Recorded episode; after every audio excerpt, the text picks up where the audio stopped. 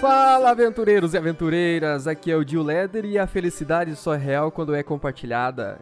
E aí, galera, aqui é o Gil e eu sou o Super Trump! Sabia que você ia falar isso. Oi, pessoal, aqui é a Rasmini e compartilhar momentos é muito bom. Muito bem, e hoje nós vamos falar de um filme que é um clássico filme de aventura.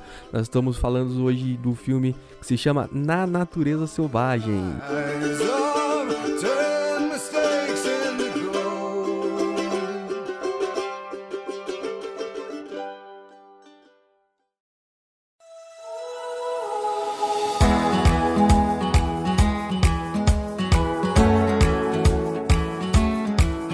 Mas antes de iniciar esse episódio, queremos agradecer a todos os nossos ouvintes, a todos aqueles que estão acompanhando a cada episódio. E galera, compartilha aí com seus amigos, com o teu grupo de aventura e manda aí a tua sugestão de tema. Nós queremos ouvir vocês, saber o que, que vocês querem ouvir da gente.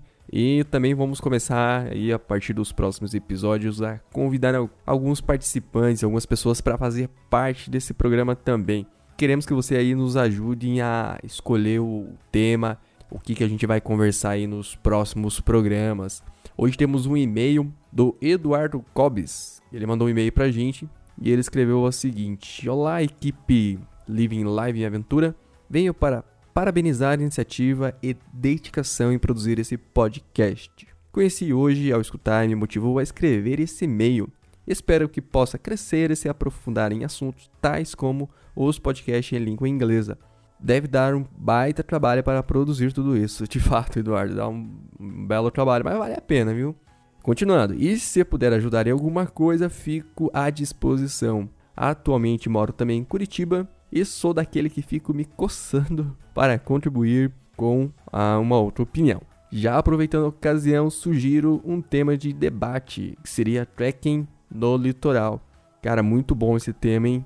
Fica aí o desafio da gente pesquisar e ver quais seriam as, as principais trilhas que a gente tem que possa ser feito, acho que não só no litoral paranaense, mas também no litoral aí do Brasil. E se você tiver sugestões, galera, de quais rolês que a gente pode fazer no litoral do Brasil, manda aí pra gente que vai ajudar bastante na criação desse, desse episódio. Então lá, continuando, continuando, notei que o podcast parece ser mais focado em montanhas, meu foco também, mas se puder abrir essa temática, acho que vale a pena uma vez que depois de descobrir esses caminhos no litoral, um novo universo riquíssimo se mostrou. Aproveitando o tema de um dos episódios sobre por que subo montanhas, eu poderia dar uma rápida resposta, que é para fins contemplativos da paisagem. Realmente não me importo tanto ao topo ou a montanha mais alta. Batia muitas fotos, mas ultimamente não estou levando a câmera tanto para ficar mais leve e também para não me cobrar tanto em voltar com uma boa imagem. Aí ele mandou aqui duas fotos sensacionais, sensacionais, Eduardo. Uma aqui do Fitzroy e uma do Pico Paraná, cara, muito boas suas fotos. E muito obrigado pelo seu e-mail, tema bem interessante aí, a gente vai bater um papo aí mais pra frente com certeza, galera. Então, manda pra gente aí com a sua temática, com a sua opinião, o que, que você está achando do nosso episódio, o que, que a gente pode melhorar. Que eu acho que o feedback de vocês aí ajuda bastante, tá bom, galera? Então, fica aí e acompanha esse episódio que nós vamos falar hoje sobre um filme fantástico, galera. Vamos lá.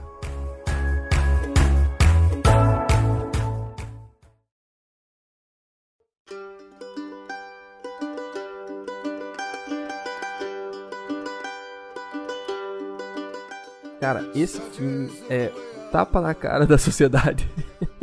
Olha, sociedade! Sociedade! Sociedade!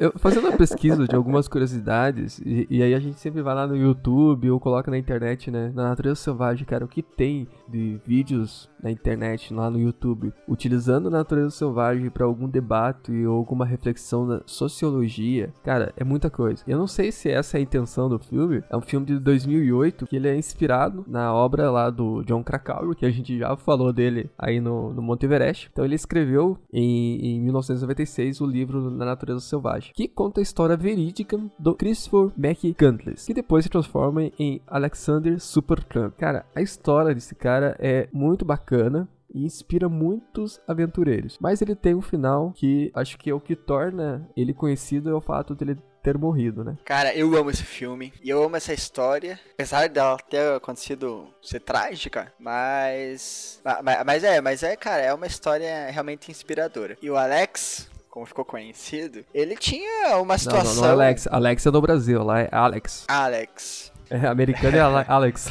Alex é no, aqui, Alex. né? Alex. É. O Super Tramp. É, é, muitas pessoas questionam, né, toda essa situação, por, o que é que ele fez isso. Tem muita gente que fala que é, isso é uma, uma coisa errada de você seguir. Então, assim, é, leva pro lado ruim dele ter feito isso, que não é uma história pra, pela qual se inspirar. Porque é, leva muito a questão do egoísmo dele, que ele era um cara muito egoísta, por largou, largou tudo, sem se importar com as outras pessoas que estavam preocupadas com ele, e foi viver aquilo lá. Porém, psicologicamente, ele teve o, todo o lado ali que veio carregando desde a infância dele, né? A questão, a questão familiar, a questão com o pai, com a mãe, a questão com a sociedade. Que tem aquela parte do filme que eles ficam, a sociedade, sociedade. sociedade que. Sociedade! É, porque, cara, ele não quer se encaixar na caixa que é a sociedade. O, que a, o, o, cara tem que sociedade, estudar, o cara tem sociedade. que se formar, o cara tem que ter uma profissão, o cara tem. Sociedade! e ele queria sair disso, ele queria fazer e, cara, psicologicamente ele tava, acho que, tão esgotado com a sociedade que ele resolveu sociedade, sociedade. fazer algo muito diferente, né? Muito diferente do, do, do que é. Mas né? sabe o que inspira? Esse filme inspira os aventureiros? Quem nunca na história teve vontade de largar tudo e ir pra natureza? Quem nunca teve essa vontade? Então, pra quem gosta de se aventurar, assim, o filé mignon, né? É poder largar tudo, pegar a mochila nas costas e, se perder assim na, na selva, na natureza. E uma coisa que muitas pessoas acham como impedindo é a questão de, de financeira. E no filme ele pega todo o dinheiro que ele tinha, ele joga, ele doa. Ele doa. E ele faz sem dinheiro. Então, assim, ele mostra que realmente dá para fazer uma parada muito louca e realmente sem nada de dinheiro. Então, pra quem já tá meio estimulado a fazer esse tipo de coisa, meu, é o, esse filme é um chute, assim, pra galera sair. E a gente vai falar até mais pra frente o quanto as pessoas inspirou a fazer essa mesma rota. Então, tem que levar em consideração que ele era um jovem que acabou de sair da, da, da escola e tinha a opção, ah, ou vou fazer uma faculdade ou posso sair e curtir a vida. E como ele viu que o dinheiro não trazia felicidade devido ao histórico do, da família dele, ele, eu acho que ele tinha aquele pensamento, ah, eu vou sair, vou curtir, aí depois eu vejo o que eu faço da minha vida. Ele já tinha esse entendimento que, que o dinheiro muitas vezes não traz a felicidade. E realmente, dependendo da, da pessoa, a ganância toma conta e acaba destruindo família, os filhos ficam com traumas é, realmente é uma crítica à sociedade, realmente. Eu li o livro, logo no início do livro, ele é, tem uma, uma, breve explicação de que nem todas as informações que estão lá existe uma confiabilidade que de fato aconteceu. Como a gente não sabe o que, que aconteceu nos dois anos, que foi de 1990 a 1992, é, muita, muitas coisas são inspiradas na história do próprio John, que preenche essas lacunas. Como o filme é uma, uma, uma releitura do livro, livro, então também muitas coisas são adaptadas para o cinema. Como a gente está falando do filme em si, é importante a gente sempre deixar destacado que nem tudo que está lá de fato aconteceu, né? Mas, mas vocês sabem que para gravarem o filme precisou da autorização dos familiares dele. E eles só foram liberar depois de 10 anos é, a gravação do, do filme. Tinha várias propostas. E eles só liberaram para esse diretor porque é, era o roteiro que mais queria falar sobre o, o Christopher do que o restante. O restante, tipo, dava para perceber que era um roteiro para ganhar é, só questões financeiras, sabe? Só para vender.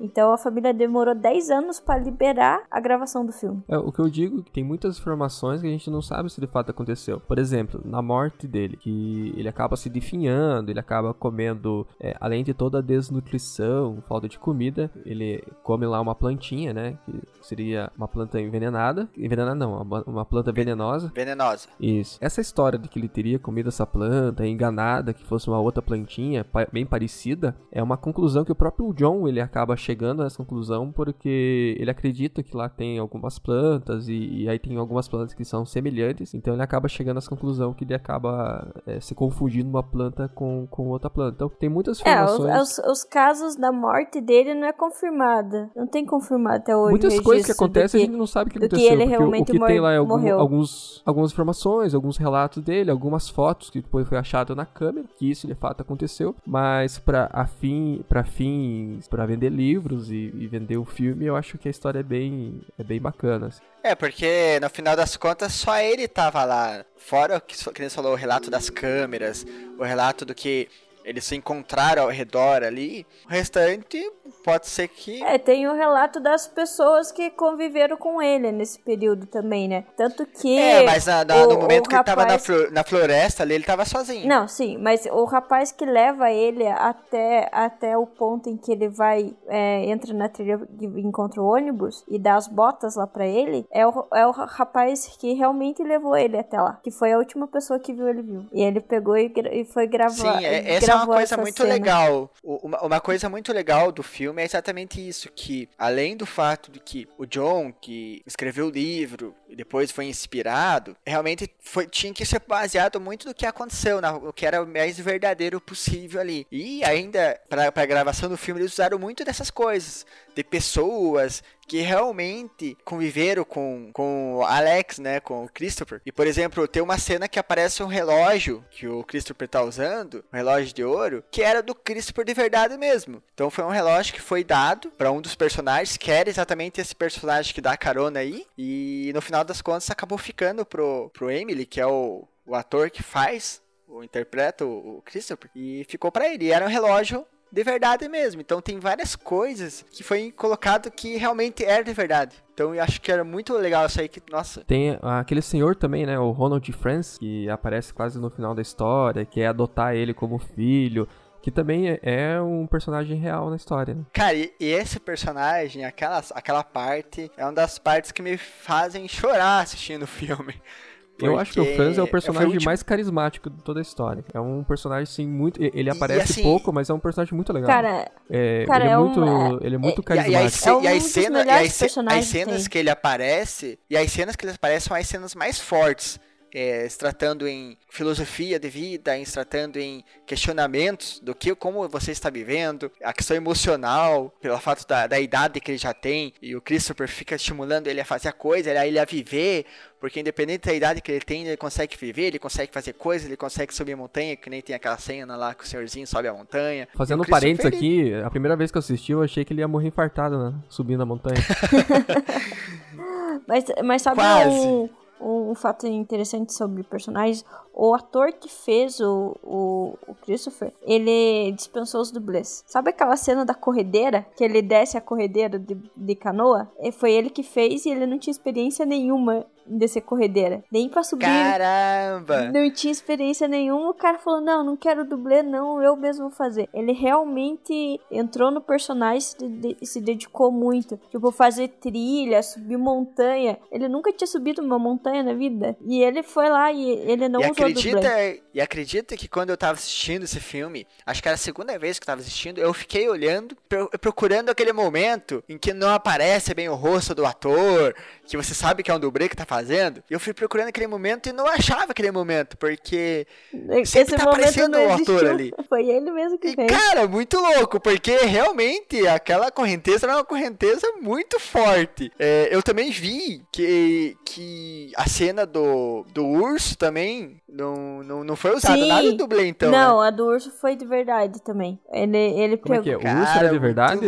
O urso era de verdade. Ele ficou de pé. O urso não era no dublê? Não, o urso não era dublê e o. E o, e o ator o também não era o dublê, era o urso. Caralho. o, o, que eu sabia, o que eu sabia é que ele, pra ele, pra ele interpretar, interpretar, ele teve que emagrecer, não sei se é 20, 30 quilos lá, pra fazer aquela cena final lá, que ele tá bem magro. Uma das teorias também da morte do, do Christopher seria é realmente a falta de, de nutrientes, né? morrer de fome. Sim. É, literalmente. E, e... e para ele fazer aquela cena, ele teve que emagrecer de verdade. Então não foi assim algo foi colocado Sim. em edição, nada. Então ele, putz, cara, Sim. foi uma dedicação, e foi, ele se, inte- se integrou. E ele é, fica no muito, pare... ele E fica muito todas- parecido com o Alex verdadeiro, né? Sim, ele é muito parecido. Muito, muito. Tanto que eu, eu li um, um relato em que o pai dele fala que teve momentos que ele, ach... que ele era tão parecido com, com o filho dele que ele achava que era o filho dele que tava ali. O pai do, do Christopher falou. Que eles acompanharam as gravações. E também tem mais uma coisa. É num, em momento, não foi usado efeitos especiais no filme. Todas as locações são reais e eles fizeram com base é, em locais que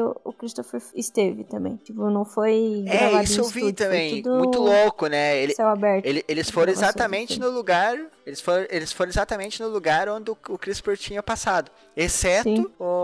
O ônibus. O, o Magic Bus, né? Sim. É, Magic que eles Bus. montaram um outro ônibus. Então, no O Bus eles Magic não conseguem Bus. chegar até lá. Eles ficam a 50 milhas ao sul, aonde o, o- tinha morrido, né? Onde ficava o, o ônibus. Então, mas o diretor achou, é, achou melhor também não fazer lá por questão de, de respeito, né? Próprio ao Christopher. É, te- Porque- teve muito essa questão de respeito à família, né? Sim, Foi e aí ele eles e pegaram mais. e reproduziram em uma floresta também, bem parecida, lá no Alasca. Colocaram um ônibus também, reproduziram o ônibus e, e fizeram a gravação. Porque eles acharam E que. ficou muito esse- perfeito também, porque não sabia disso. Sim. É, eles foi- fazem uma réplica, eles fazem uma réplica ali bem próximo da, da onde realmente era o ônibus estava. E só que eles não conseguem chegar nesse local porque tem toda essa infraestrutura técnica, né? Então todos os equipamentos, toda a equipe técnica de gravação, de filmagem, eles não conseguem chegar até esse local. Então o local mais próximo que eles conseguem chegar fica ali a 50 milhas. Então eles fazem essa réplica do, do Magic Bus, eles ut-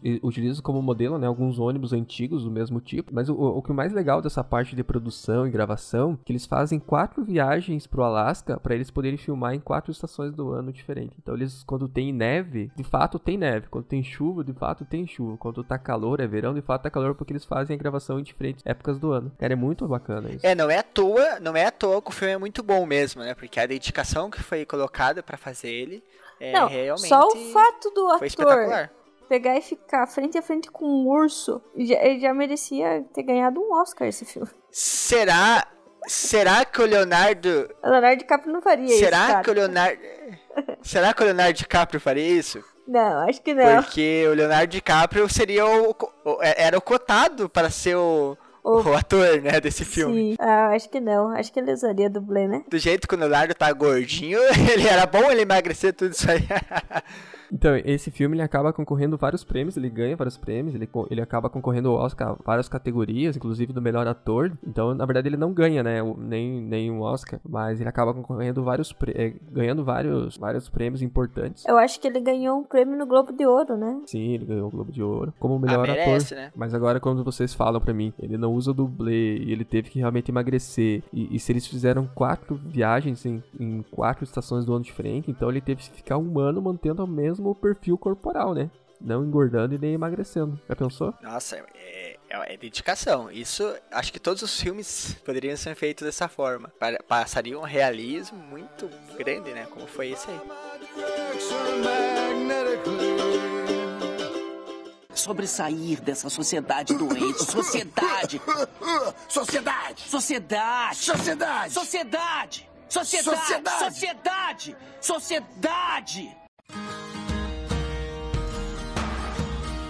Cara, mas eu acho assim, voltando pra, pra moral do filme, é- ele no início, ele, ele é um. Dá pra perceber que ele é uma pessoa muito inteligente, é tipo, aluno nota 10, né? É, e ele acha assim, ele tá desacreditado da, da humanidade quando ele começa essa viagem, assim, é, na sociedade, da humanidade. Aí, co- com o passar do, do tempo, ele vai percorrendo, vai conhecendo pessoas e cada local que ele passa, as pessoas que ele tem contato, ele faz, ele de alguma maneira ele acaba contribuindo é, com a vida daquelas pessoas. Que ele tem uma energia muito show de bola, cara. É um espírito livre, digamos assim. Porque O, o filme. Na vida ele... da Kristen Stewart também? Também, porque ela, ela tava louquinha pra, pra ficar com ele lá e ele falou, peraí, quantos você tem? Não, então não. Você é muito Aí aquela cena nova. abriu portas pra Crepúscula, né? É. o filme, na, você, você enxerga ele como um filme de aventura. Porém, ele, é- eu acredito que ele é um filme muito mais que ele fala de amor, que ele traz uma moral muito forte em relação ao amor, do que exatamente de aventura. Porque a aventura acontece como um todo, mas, meu, o- o- a situação toda é ele estar não, não encontra o amor ali dentro da família e ele ele sai, né, para procurar essa sua felicidade. Durante essa trajetória dele, ele vai encontrando situações muito de amor. Mesmo assim, ele não. é, Ainda ele é desapegado. Até, até aquele. No momento em que o. O, o velhinho lá pega e fala pra ele sobre o perdão lá. O velhinho. Eu esqueci o nome do velhinho. o Sr. Francis. Francis. Ronald Francis. Então, o Sr. Francis. O Sr. Francis é, fala pra ele sobre o perdão. Ele fala é, a frase: Quando você perdoa, você ama. E quando você ama, a, a, a luz de Deus brilha em você. Alguma coisa assim. Que ele fala isso, eu acho que é uma Cara, das frases eu mais cara. belas que tem no, no, no filme. Aí, eu, eu, eu amo essa cena. Aí naquele momento eu acho que ele pensa assim, putz, ele começa a perceber que, peraí, é, não é, é a questão do amor, né? Mas a, a vontade dele de chegar no Alasca é tanta que ele, quando o Francis fala assim, você quer, eu, eu posso te adotar, você quer ser meu filho?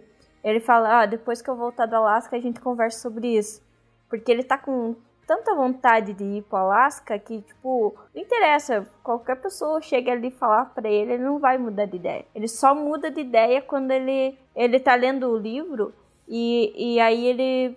Daí no livro tem um trecho em que o, fala alguma coisa sobre amor, né? Que o cara fala que só é, é que largaria tudo pra ficar com a pessoa que ele ama. Aí que ele escreve a, a, a frase famosa. A felicidade só é real quando é compartilhada. Aí que ele parece que cai a ficha dele, daí ele quer voltar pra sociedade, voltar pras pessoas. E só que aí ele não consegue, ele fica preso lá por causa do, do rio. E aí a gente conhece o fim Cara, da história. eu né? amo, eu, eu amei esse personagem lá, o, o senhorzinho lá que você tá falando, Senhorzinho. essa cena. o senhorzinho é Sir, o Sir Francis, é isso, né? Franz. que ele te- tem uma parte que ele fala logo, logo ele tá apresentando ele se apresentando pra eles que ele tá mostrando lá um negócio que ele fez que muitos turistas vão enxergar. O Christopher ele pergunta né ah mas de onde quem que você conseguiu arrumar e essas coisas? Aí ele fala assim não muita gente me deu todos me amam o mundo inteiro me ama. Cara ele- e ele fala assim e eu quero ter a sabedoria para poder os amá-los também. Então é um senhor e ele tá buscando a sabedoria para conseguir amar todas as pessoas como ele ele acredita que todos amam. Aí o Christopher pergunta para ele: "E você acredita no amor?" E ele responde: "Sim, totalmente." Então, aí que nem você falou, Ras, toda essa situação que ele vai vivendo, que ele vai encontrando pessoas assim, que vão falando dessa situação, é, até ele ficar sozinho, ele ficar lá, não sei se foi um, dois meses que ele chegou a ficar é, no- no- no ônibus. Ele, que você falou essa parte do livro, que ele tá lendo o livro, e esse livro fala exatamente isso, ele fala sobre amor, ele fala sobre família, e ali vai passando, acho que toda essa história, todo um filme na cabeça dele, das pessoas que ele viu, é, da família dele, e ao momento que ele pega, e ele se decide, ele pega e resolve voltar para casa, foi aquele momento que ele encontrou o que ele foi buscar, ele encontrou ah, o seu sentido da, da vida, a sua felicidade, e ele sabia que a sua felicidade estava junto às pessoas, junto às pessoas que ele ama. Foi a hora que ele olhou para o Alasca, é, olhou aquele, onde era o objetivo dele e ele resolveu voltar. E daí que acontece que ele tenta voltar até o rio e o rio tinha enchido, ele então ele já tinha decidido. Então muitas pessoas que ficam falando que ah, ele, ele morreu porque ele cometeu um erro e tudo mais, e ter ficado lá, foi um erro. Só que ele morreu porque foi uma, uma tragédia de estar com o rio cheio ali. É, e não porque ele resolveu viver uma vida ali da- na mata. É que é, é, toda uma transformação, ele né? conseguisse, né? O crescimento do ser humano. A gente é assim. Quando a gente é adolescente, a gente tem alguns pensamentos. é, é, tem pensamentos de adolescente. Daí, conforme a gente vai amadurecendo, é, a gente vai mudando o nosso pensamento, vai priorizando o que realmente é importante. Quando você é adolescente, você prioriza coisas que não são importantes para um adulto, mas para um adolescente é importante. Mas é, depois essa, esse amadurecimento vem com o tempo. E isso acaba acontecendo com ele nesse período que ele está lá no ônibus, que ele viveu toda essa aventura, nessa aventura toda ele vai adquirindo esse amadurecimento também, né? Bem, é um filme com muitas frases de efeito, né? Uma que vocês falaram aí, a felicidade só é verdadeira quando é compartilhada. Quando a gente tá na natureza, a gente muitas vezes quer compartilhar aquele momento com alguém. Tá com alguém que você ama ali presente, torna aquele momento muito mais especial. Já teve uma experiência de estar na natureza, de olhar uma coisa bonita e querer compartilhar com alguém e não ter ninguém ali do lado? Eu acho que é isso que ele vive naquele momento. Mas a pergunta que eu quero fazer para vocês é, se ele não tivesse passado por tudo aquilo, ele chegaria a essa conclusão de que a felicidade só é real quando é compartilhada? Ou é, ele chega a essa conclusão porque ele estava na natureza, vivenciando de um ambiente totalmente fora da sociedade, da sociedade? Porque ele tinha toda essa reflexão. Ele era, ele tinha acabado de se formar, né, na faculdade. Então ele, é, ele não era um leigo, ele tinha se formado em história e antropologia. Então ele era alguém que tinha muito conhecimento e, é, e ele cresceu é, filho de família rica e, e segundo a história ele não, não foi cultivado né, na sua infância essa, é, essas frases que o, o filme passa, né, da, de compartilhar um momento, é, de não necessariamente ser forte, mas se sentir forte. Enfim, são frases, várias frases que ele vai relatando durante a história e, e, ele chega a essas conclusões por quê? Porque ele está em contato com a natureza ou, ou, ou, ele poderia chegar a essa conclusão sem ter passado por tudo aquilo que ele passou antes? Eu, eu acredito que foi um conjunto de tudo isso. Esse, esse afastamento dele, ele passando por toda essa experiência que ele teve com outras pessoas, é, com outros pensamentos, e ele se afastando, ele ficar um bom período sozinho, exatamente sem ninguém, e ele teve a felicidade ali naquele momento. Ele viveu, ele foi feliz ali.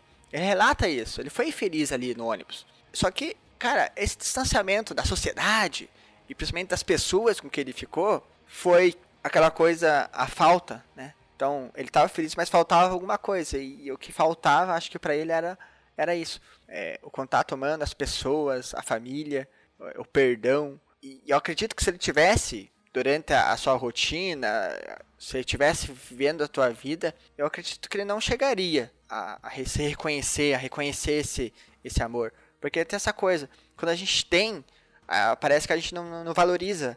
E quando faz falta realmente que a gente para e olha e daí dá valor para aquela coisa. Eu concordo com você, foi um conjunto de tudo que ele viveu ali, naquele momento, até aquele momento o fato dele estar tá sozinho. O ser humano precisa de pessoas, de contato com outros seres humanos. E tem toda a questão que é, ele ele estava tava tentando se encontrar, né? Encontrar o objetivo de vida dele. Então, quando ele encontrou até aquele momento, o objetivo de vida dele era chegar no Alasca e pronto. Dali pra frente ele não sabia o que mais ele queria. Aí a partir do momento em que ele pensa, não, peraí, vou voltar, ele já tinha encontrado o sentido da vida que tipo, ele realmente precisaria do amor para viver, né?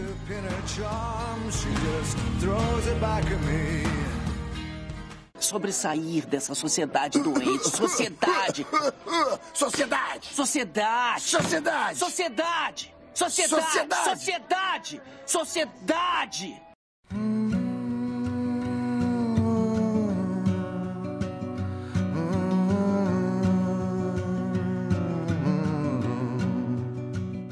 Ele sobreviveu mais de 100 dias no Alasca. É um local totalmente inóspito e o local onde ele foi, é, ele chegou até o Magic Bus. Depois que ele morreu, ele morreu ali no, no, no mês de agosto e, e somente em setembro que ele foi achado morto por um grupo de caçadores de alces. Pelo que a gente assiste no filme, como que vocês avaliam ali o, o, desempenho dele enquanto um sobrevivente na natureza? O que, que a gente pode aprender com esse filme? Ele, ele foi um excelente sobrevivente, porque era uma região inóspita, então a gente sabe que muitos fãs é, da sua trajetória tentam fazer o caminho acaba passando por perrengues. Então a gente sabe que é um lugar que é muito retirado. E para ele sobreviver todo esse tempo, mesmo ele emagrecendo, ele, é, o cara tinha que pelo menos ter um conhecimento ali. Eu não sei quanto conhecimento ele tinha. Ele tinha estudado um pouco, eu acho. Não tinha experiência nenhuma. Ele só pegou e foi perguntar pro, pra um dos rapazes lá como ele caçava. Tudo que ele conhecia estava anotado no caderninho, né? Ele não sabia muita coisa, não. Eu acho que nem muito sobre pessoas aí que, que estudam isso aí, talvez não ficaria tanto tempo vivendo assim sobressair dessa sociedade doente. Sociedade! Sociedade! Sociedade! Sociedade! Sociedade! Sociedade! Sociedade! Sociedade! A notícia triste do episódio, né? Que o, o Magic Bus ele foi removido, né? Em junho desse ano. O que, que vocês acham? Apoiam essa retirada do, do, do, ônibus de lá pelo exército americano ou deveria ficar lá? Porque, assim, a justificativa foi o seguinte. Tinha muitas ocorrências, né? De pessoas que tentavam chegar e fazer esse, esse percurso. Então, eu, eu peguei aqui, por exemplo, na, algum, alguns casos. No ano passado, uma mulher morreu afogada tentando atravessar o rio. Veja só aonde chega a, o fanatismo, cara. Porque é assim, ah, ele não conseguiu, mas eu consigo. Eu vou lá e vou atravessar esse rio. E aí morreu afogada, né? Ó, cinco italianos foram retira retirados do local com queimaduras de gelo em fevereiro, que é o, o período de inverno americano, né, no hemisfério norte. E, e, aí, inclusive, tem um brasileiro, ó. Em abril desse ano, um brasileiro, ele se perdeu na região e teve que ser resgatado. Isso é só um dos casos dele, vários casos de pessoas que tentam fazer esse percurso e chegar até o Magic Bus. Mas, por outro lado, cara, é, é o Magic Bus. Acho que eles falaram que vão colocar esse ônibus em, em algum local, como se fosse um, um, museu ou coisa do tipo, mas acho que ele se torna o Magic Bus por estar no local, né? Eu fiquei triste um pouco com a saída. Eu entendo toda essa situação. É uma situação é, delicada ali, porque tinha muitas ocorrências. É, todo mundo sabe que resgate, tudo isso aí é, geram custos, além também tratar de vidas, né? Ah, e além também se tratar de vidas, então são pessoas que, que querendo ou não, independente do seu motivo, estão precisando de ajuda. Mas eu posso estar errado, se fosse para decidir, eu agiria de uma outra metodologia. É, em vez, talvez, de remover o ônibus de lá e colocar em algum lugar tipo, mais acessível, talvez tornar a trilha, que já teoricamente existia até lá, é um pouco mais segura, se tratando de localização, se tratando de deslocamento, principalmente ali na região que tem um rio. Talvez não precisa deixar realmente uma passarela, que todo mundo pudesse ir, mas uma trilha devidamente planejada para que aventureiros conseguissem realizar essa, essa trilha, mas com uma, uma certa segurança para se chegar até lá. Então, além de desenvolver o turismo, também acho que boa parte desses acidentes mais graves, com certeza, é, seriam reduzidos. Acho que sem ônibus estar lá, pode ser que tenha muita gente ainda que vá querer fazer aquela mesma trilha.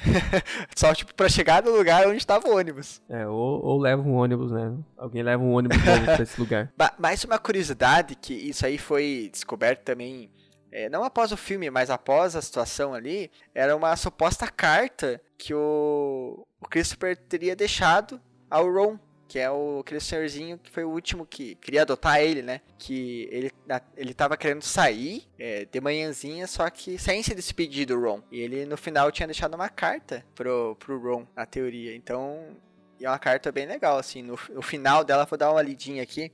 Que ele fala assim, ó. Espero que na próxima vez que eu encontrar você, você seja um homem novo, com uma grande quantidade de novas experiências na bagagem. Não hesite nem se permita dar desculpas. Simplesmente sai e faça. Simplesmente sai e faça. Você ficará muito, muito contente por ter feito isso.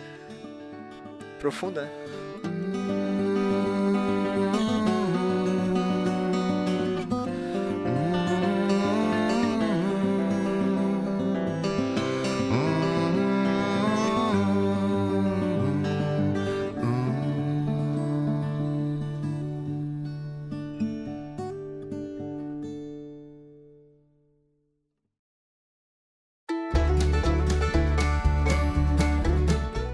Minha dica de hoje é a série The Handmaid's Tale, ou O Conto da Aya. É uma série que fala sobre... Depois de um, de um atentado terrorista, um grupo religioso, ele toma conta do governo e tira o direito das mulheres. É, algumas são tratadas como escravas e tem que fazer tudo conforme o regime religioso que eles impõem. É bem interessante é, a história, conta é, bastante superação, o desafio que as mulheres têm que têm para contra o governo e é uma série bem produzida, ganhou prêmio, já é bem legal. É, então assim, o, o, meu, o meu cinco minutinhos de besteira hoje não vai ser uma dica feita com base em filme, livro, documentário, vai ser um, uma opinião, uma ideia minha mesmo, assim, que foi muito baseada nesse, nesse último filme, que é para as pessoas deixarem um pouco de lado o medo, essa insegurança que a gente é tão acostumado a viver é, uma vida de segurança, é, o conformismo, o conservadorismo, e a gente acaba deixando de fazer coisas que a gente ama, de explorar, de sair. E cara, para quem gosta de aventura, o segredo tá nisso. Você não precisa fazer loucuras como fez o Christopher, mas deixar um pouco de lado essa coisa de, ah, eu tenho medo disso, eu tenho medo daquilo, se encorajar mais. E outra coisa também que eu acho que é muito a moral que se traz aí de todas essas histórias que a gente falou hoje, é um pouco o amor, né? Amar um pouco mais a, a, uns aos outros. Atualmente a gente tem vivido aí um, um período que as pessoas têm se odiado muito, então é muito rancor com um com o outro. Eu acredito que o amor que vai fazer uma diferença para a nossa sociedade, para o nosso Brasil aqui nesse momento melhorar. Então ame a todos e, e, façam com que as pessoas se amem também. Então acho que seria essa aí a minha filosofia de hoje. A minha dica de hoje é um documentário que se chama Barclays Marathon. Esse documentário é fantástico. Quem gosta de corrida, olha, não pode deixar de assistir esse documentário. Vou tentar não dar spoiler, mas explicar um pouquinho o que é esse documentário. Ele, ele conta como é uma corrida. Cara, essa corrida é hilária. Ela acontece no, no Parque Estadual de Frozen Head, no Tennessee, nos Estados Unidos. O criador, cara, é uma pessoa pitoresca, assim, que chama Lazarus Lake. E a ideia dele, quando ele criou essa corrida, era simular o caminho realizado na fuga do James Hay, que foi o assassino do Martin Luther King. E ele fugiu da penitenciária estadual que fica aí próximo desse parque lá em 1977. Segundo a história, diz que ele correu aí em torno de 55 horas na floresta, o que daria em torno de 160 quilômetros. Mas não para por aí. Só para você ter uma ideia, essa corrida, a inscrição dela cara, não é algo tão simples assim de você conseguir, porque não existe nada é, divulgando, nenhum site, nada, nada que divulgue como fazer essa inscrição. Ou seja, quem tem o desejo de querer participar dela tem que procurar e tentar achar o segredo da, da, da inscrição. Então fica aí a dica, é um documentário muito bom para quem gosta de corrida, show de bola. Bom, galera, é isso aí, a gente fica por aqui nesse episódio e até a próxima. Falou, galera! Valeu!